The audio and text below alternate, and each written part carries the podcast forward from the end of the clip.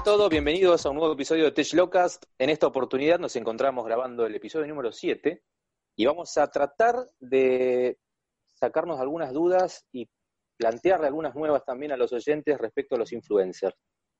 Todos sabemos que un influencer es una persona que tiene buena reputación en un sector determinado y a través de las redes tiene muchos o quizás millones de seguidores, los cuales son muy fieles a, a las opiniones o a las reacciones que tienen estos influencers en su vida cotidiana.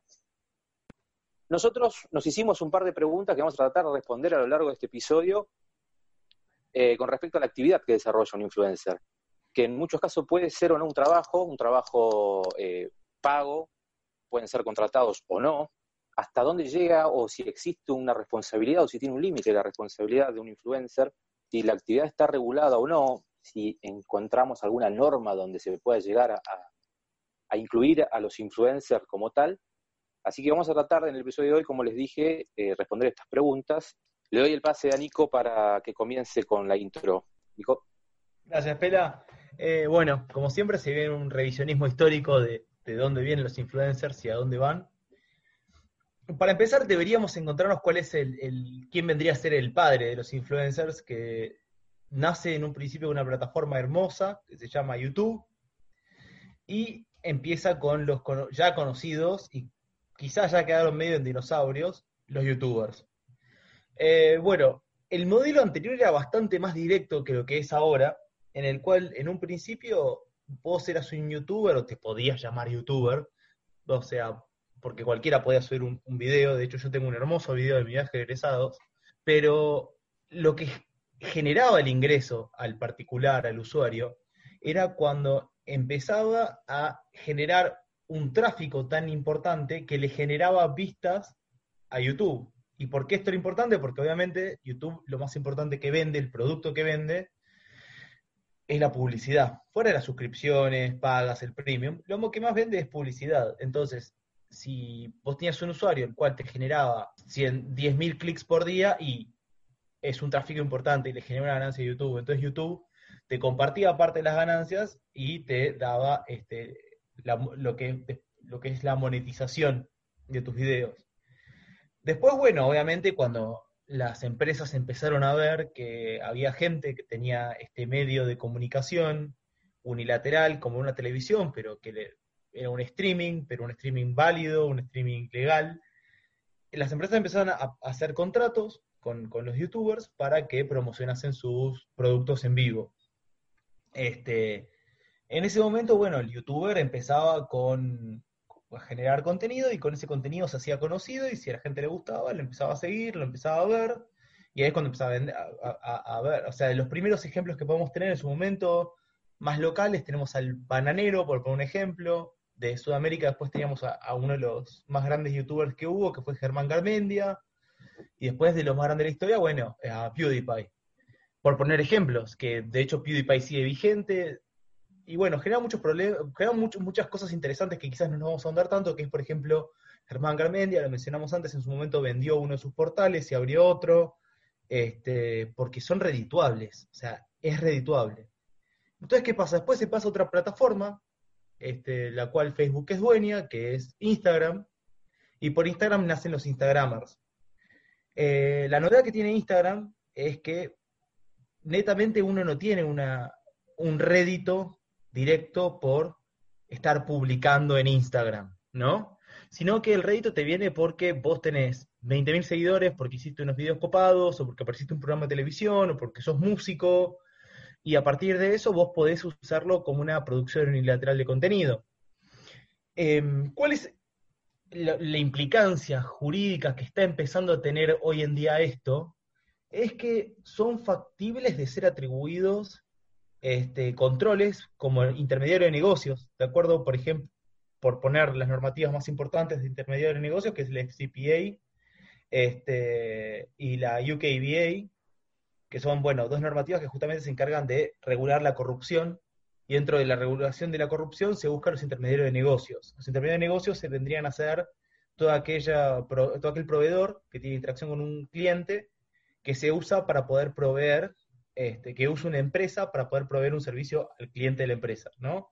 Los influencers, como podemos ver, entran de cuajo en, esta categoría.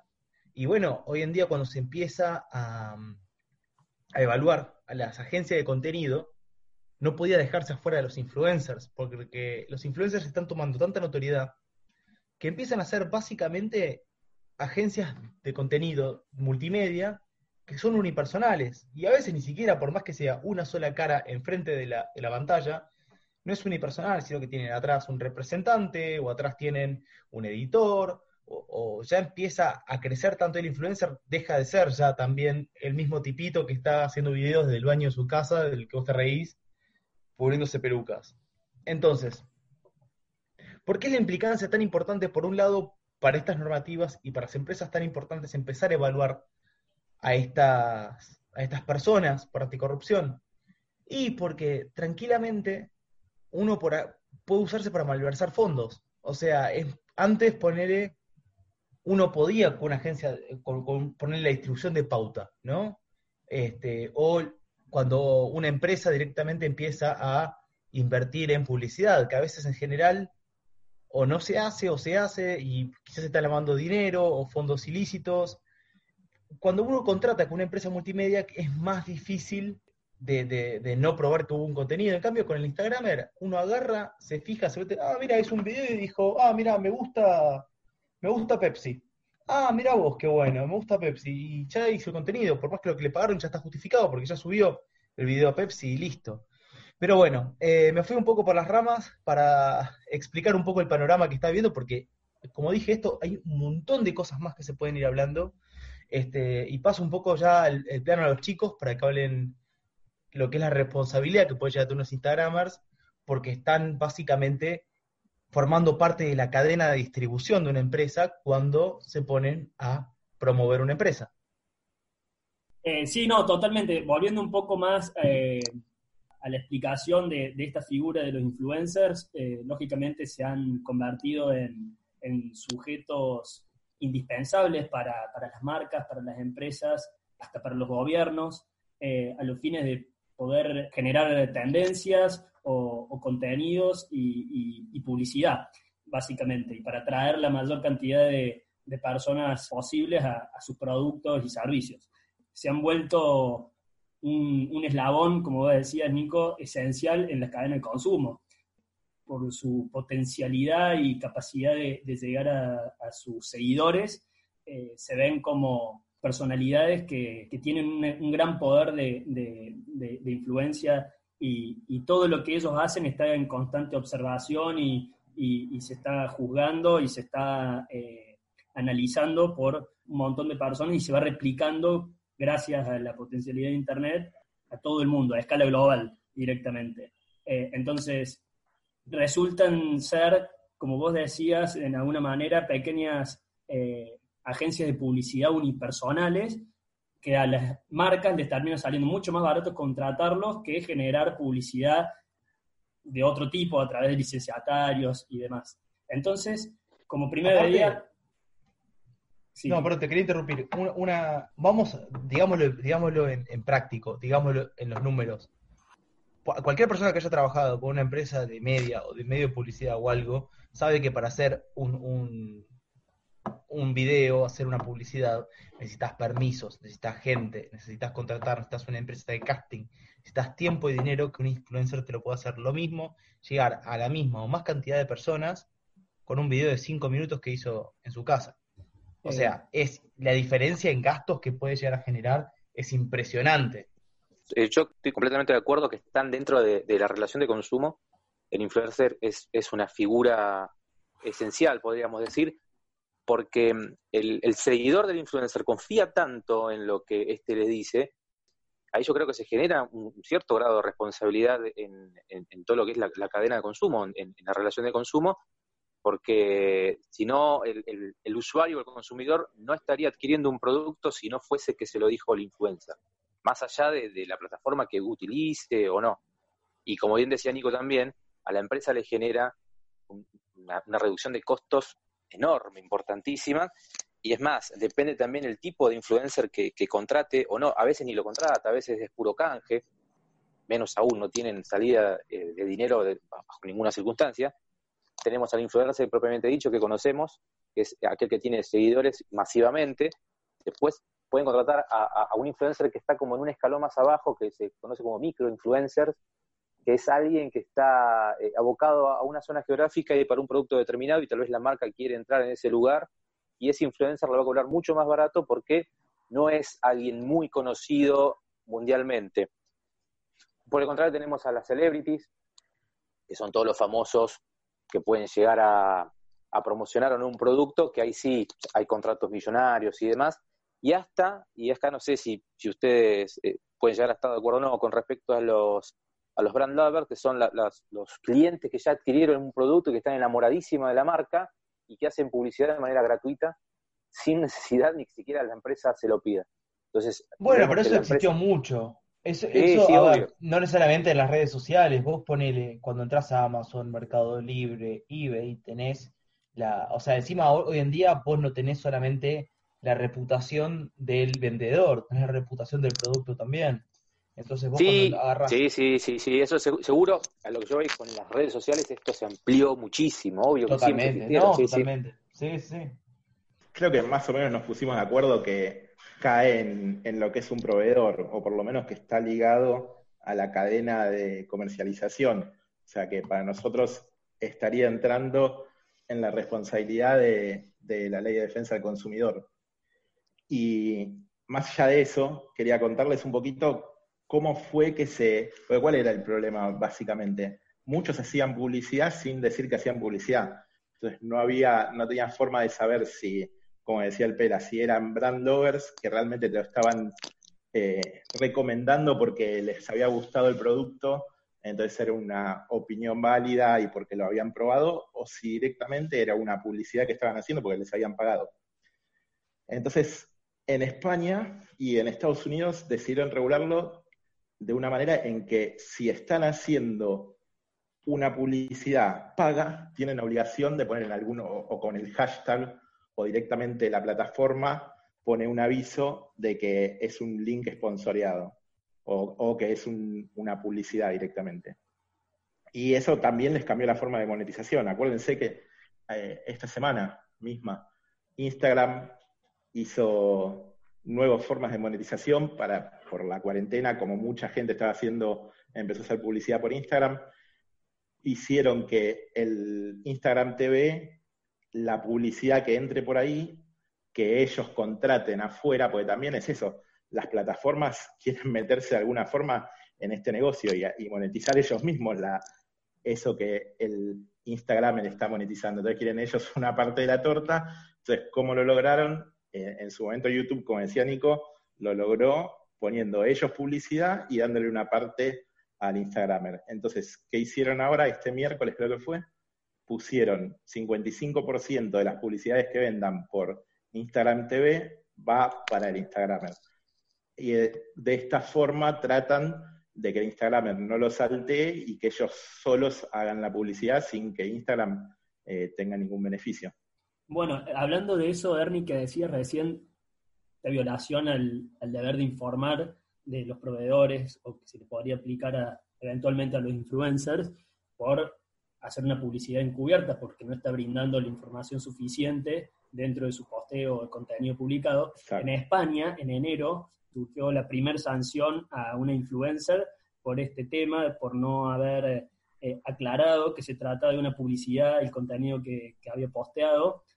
Eh, una influencer española que se, llamaba, que se llama Paulina Erickson fue sancionada por el jurado de la publicidad de autocontrol, que es la, el organismo que se encarga de atender las cuestiones de la industria publicitaria en España. Eh, no se sabe todavía si se cumplimentó o no se cumplimentó con la sanción o no se hizo público, pero sí es un, hito en este tema porque ya se ha sancionado por violar de alguna manera el deber de información en lo que hace a la, a la publicidad mediante medios digitales. Claro.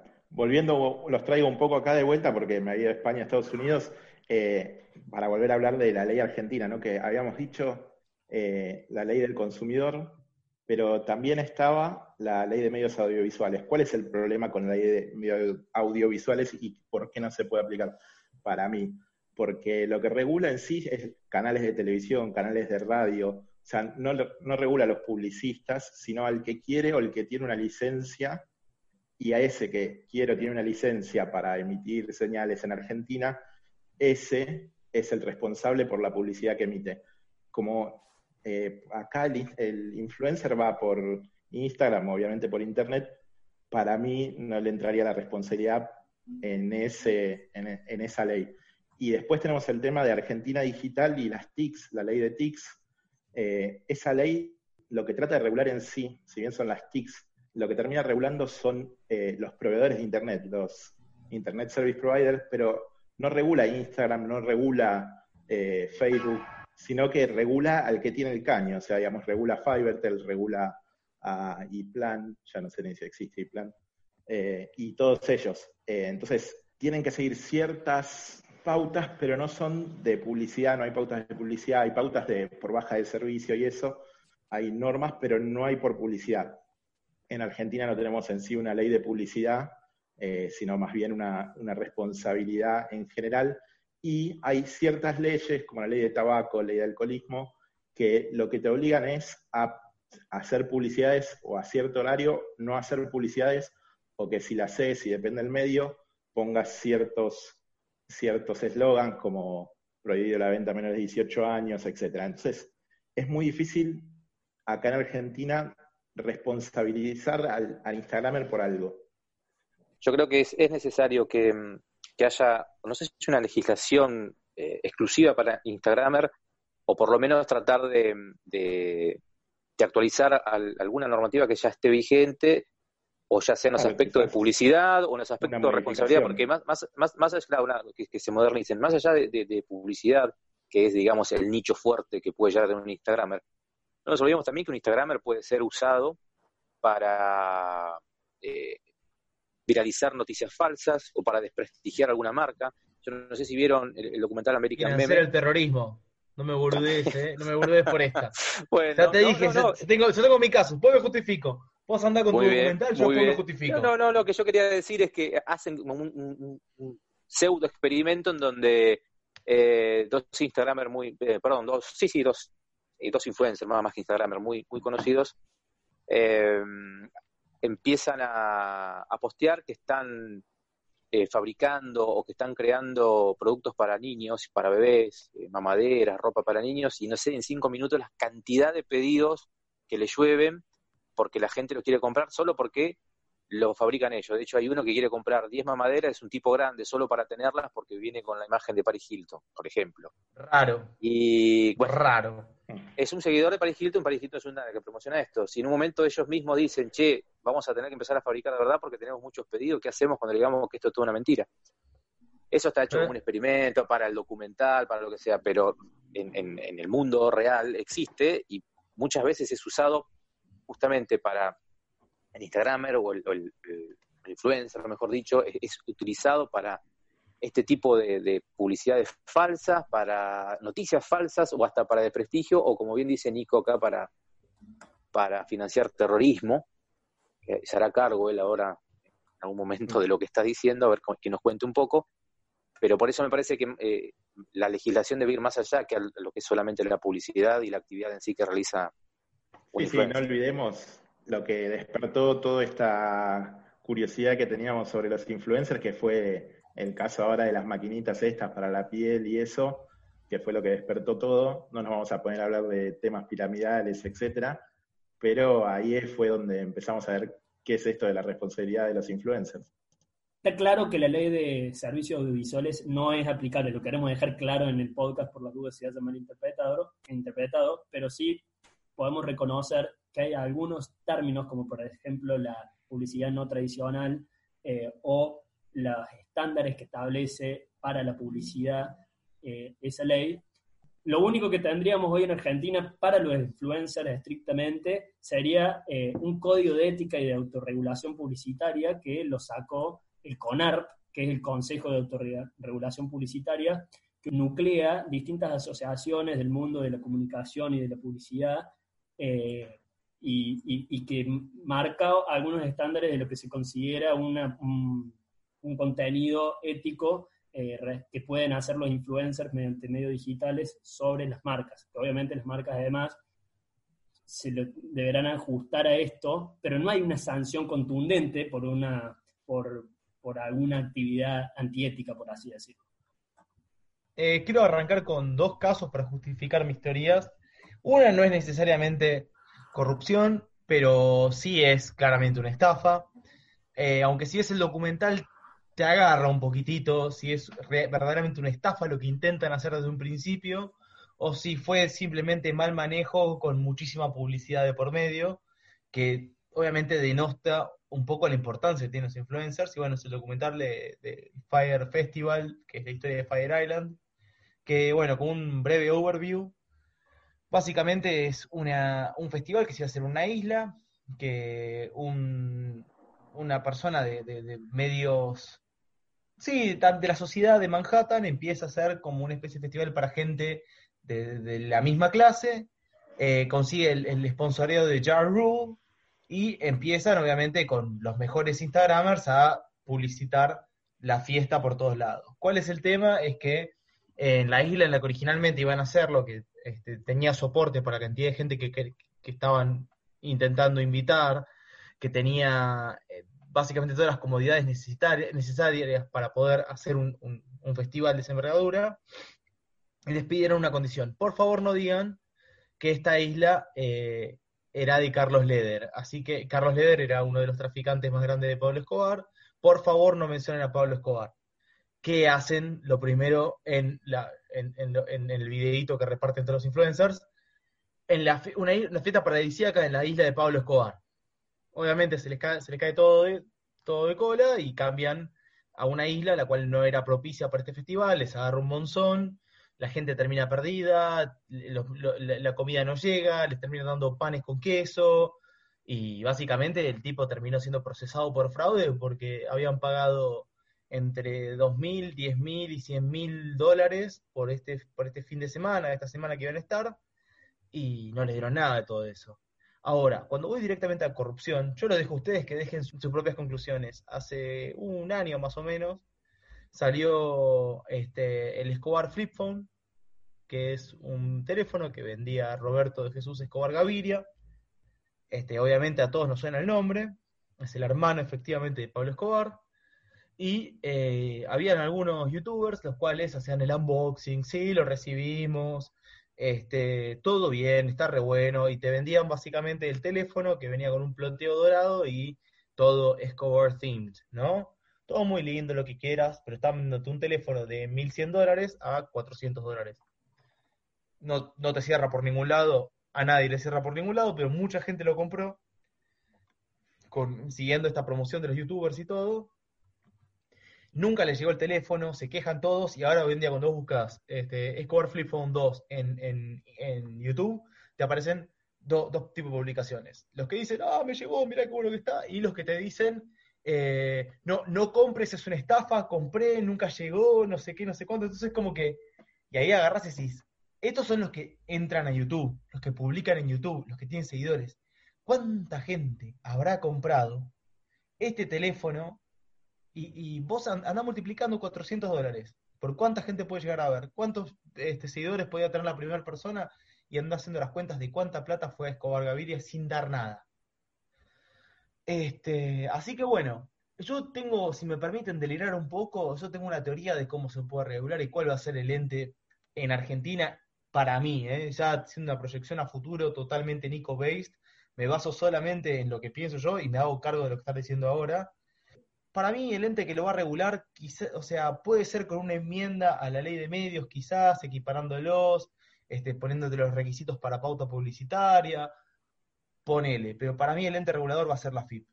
La FIP va a agarrar y va a decir, mira toda esta gente cómo está ganando, qué están haciendo, qué tipo de qué tipo de monotributista es este que está, que está prestando estos servicios, y van a agarrarte por ahí para decir sos influencer, bueno, cuánto te entra, quién te paga, por dónde te paga, este, tratar de agarrar por ahí, y después de ahí va a salir una, regulación este, eh, como que substancie este, este, este, este pedido, eh, básicamente definiendo qué es un influencer, qué actividades quedan comprendidas dentro de esta categoría, cuánto va a ser la alícuota que van a tener que pagar, este, y por qué no, si las cosas se hacen bien, no, no va a tener un bardo, pero si las cosas se hacen bien, ¿por qué no hacer como pueden hacer los lobistas en Estados Unidos? y decir quién te sponsorean y a dónde va la plata. Sí, Eh, claro. Un método de ser todo más, más claro. Sí, El tema para mí y bueno, los influencers los puedan llegar a regular porque no veo que tengan un gran lobby atrás, o sea, me parece muy Sí. raro, muy difícil que si sale alguna regulación ellos puedan hacer fuerza como para que no salga o algo. Pero con lo que pasara con nuestro amigo Trump, con el oh, con Twitter, sí. sí, Con sí, Twitter. y la orden que dio para que se empiecen a regular los Internet Service Providers, por ahí es, es por donde quizás veo que es más difícil siempre entrar, que obviamente sabemos que ninguno quiere ningún tipo de responsabilidad. Eh, No, obvio. Hay una guerra igual desde que asumió Trump, también estaba con el tema de la neutralidad de la net, con el- este famoso personaje que se llamaba Ajit Pai, hermoso nombre para que, que obviamente Internet le hizo pelota. Este, así que no sé, no sería la primera guerra de Trump y no, no- por más que sean que sean mega empresas de redes sociales, yo no apostaría nunca contra el presidente de los Estados Unidos de América. Eh, teniendo en cuenta por ahí un poco la responsabilidad de que pueden llegar a tener los influencers, ya hablamos un poco acerca de la, de la ley de defensa del consumidor, también hablamos un poco eh, de que sería necesario eventualmente una nueva ley o una reforma de las leyes que tenemos actualmente eh, para incluirlos o excluirlos. Eh, lo que sí, muchas veces el contenido que ellos publican puede ser un contenido sensible, pueden dañar eh, eh, aspectos de la intimidad de otras personas y demás. Recordemos el caso que tuvo lugar en la feria de enero pasado de este youtuber argentino que le, le iniciaron una medida cautelar que salió favorable para, para el actor, que era la expareja, donde lo, tildaba con algunos apodos eh, que dañaban a, la dignidad, digamos, de, esta pareja, y, bueno, el contenido que publicaba generaba un daño. Entonces se, terminaba eh, chocando la- lo que era la libertad de expresión de este youtuber, que, en realidad es, termina siendo influencer porque seguramente por el contenido que genera termina recibiendo ingresos eh, de marcas y de distintas cuestiones, y, y la potencialidad del daño que recibía la- su, su expareja se multiplicaba porque lo mencionaba en los capítulos que publicaba en su canal de YouTube y, y otras redes. Entonces la medida cautelar, primero que le puso una especie de vocal legal eh, y lo, le obligó a eliminar eh, todo el contenido que había publicado sobre, sobre su pareja eh, y también le impidió volver a nombrar, a nombrarlo eh, en futuros capítulos. Y no solamente eso, también tuvo que tuitear eh, que había sido eh, condenado mediante, mediante un juez en el transcurso de un juicio de una medida cautelar, eh, donde pedía, eh, donde decía que iba a tener que eliminar cierto contenido y que no iba a poder volver a nom- nombrarlo, con el humor del juez que dictó la resolución que lo hizo para que le, entrara en los 140 caracteres de, de la red social de Twitter, digamos, y lo tenía que publicar en cada una de las redes sociales donde lo había nombrado a su pareja. Excelente. Yo quiero volver a los documentales y empezar a recomendarles documentales, series. De series, Genial. eh, es un guilty pleasure, como siempre acá, un par de guilty pleasures. Eh, Gossip Girl. Esa Siempre. siempre, cuando la vea alguna persona cerca tuyo, te quedas mirando.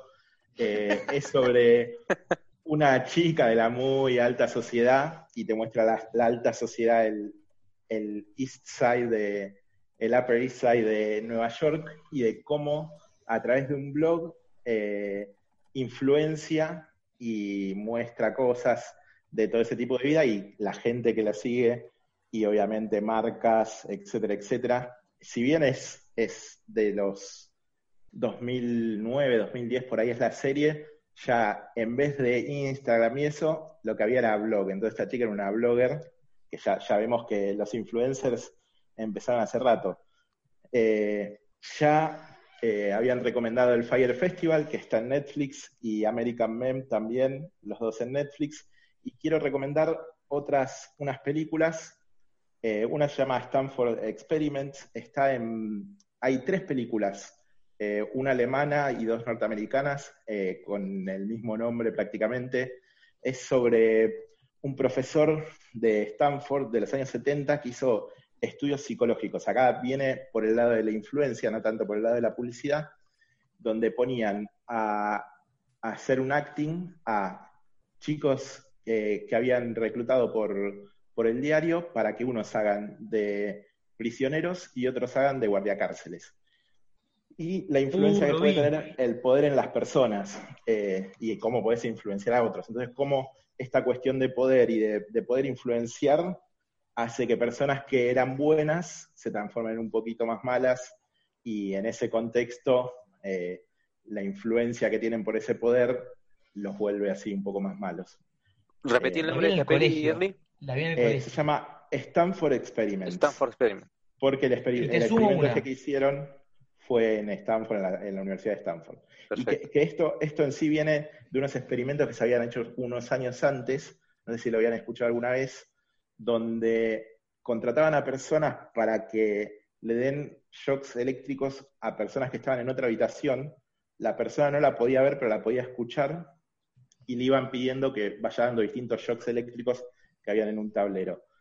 Si el shock eléctrico era bajo, la persona del otro lado no decía nada. Y cuando iban subiendo, tenían escrito arriba del tablero y el último botón decía shock mortal. Antes del shock mortal, eh, la persona, cuando apretaban ese botón, gritaba de una forma impresionante y si apretaban el último botón, supuestamente mataba a la persona. ¿Qué pasaba? Lo que lograron, eh, y a dónde está la influencia, lo que lograron ver es que si le paraban a una persona delante con uniforme o con un delantal blanco, la persona a veces, dependiendo de la persona también, se animaba a apretar inclusive el último botón si le decían, siga adelante, por favor, hágalo, es su trabajo. Ah, o sea que había gente que estaba hasta dispuesta a matar gente si había alguien con una influencia o un poder que le decía que estaba bien hacerlo. Eh, después tenemos eh, más cerca más ya en los años 2000, eh, 2010 más o menos, un documental de la BBC que se llama El siglo del yo. ¿Por qué se llama El siglo del yo? Porque está basado en la teoría publicitaria que tenía el sobrino, eh, no sé si era el sobrino o el nieto de Freud, que viene a vivir a Estados Unidos y empieza antes de la Segunda Guerra Mundial, lo contratan para ver cómo puede hacer que se vendan más cigarrillos y sobre todo a las mujeres, porque cuando empieza la guerra se van todos los hombres afuera, no tienen cómo vender cigarrillos en Estados Unidos, entonces empiezan a ver cómo hacer para vender cigarrillos. Entonces a esta persona se le ocurre ligar el cigarrillo a la libertad femenina, o sea, mostrar mujeres libres que si estaban fumando, mostrarlas en, acciones de libertad. el, documental está muy bueno en sí y tiene muchas cosas más allá de esto. Explica un montón sobre publicidad. No sé si ustedes tienen alguno más para recomendar. No, yo quería, yo, quería tirarles más que nada la data siempre de algún tema musical.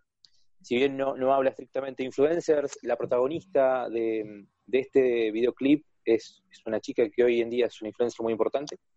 Es un tema de Robin Thicke que se llama Blair Line lindo tema de, hace un par de años atrás, creo que tiene 7, 8 años, y decirles que dentro del, ranking de influencers, dentro de los 15 influencers más importantes, se encuentran muchos cantantes.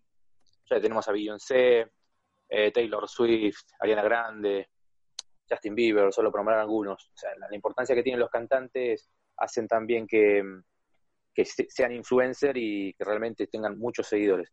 Yo por mi parte ya me despido, no sé si tienen algo más que decir ustedes. Eh, me alegro mucho de, poder haber grabado un nuevo episodio junto con los chicos y espero que haya sido de su agrado. Nos vemos en la próxima. Un saludo grande para todos. Nos vemos. Chao.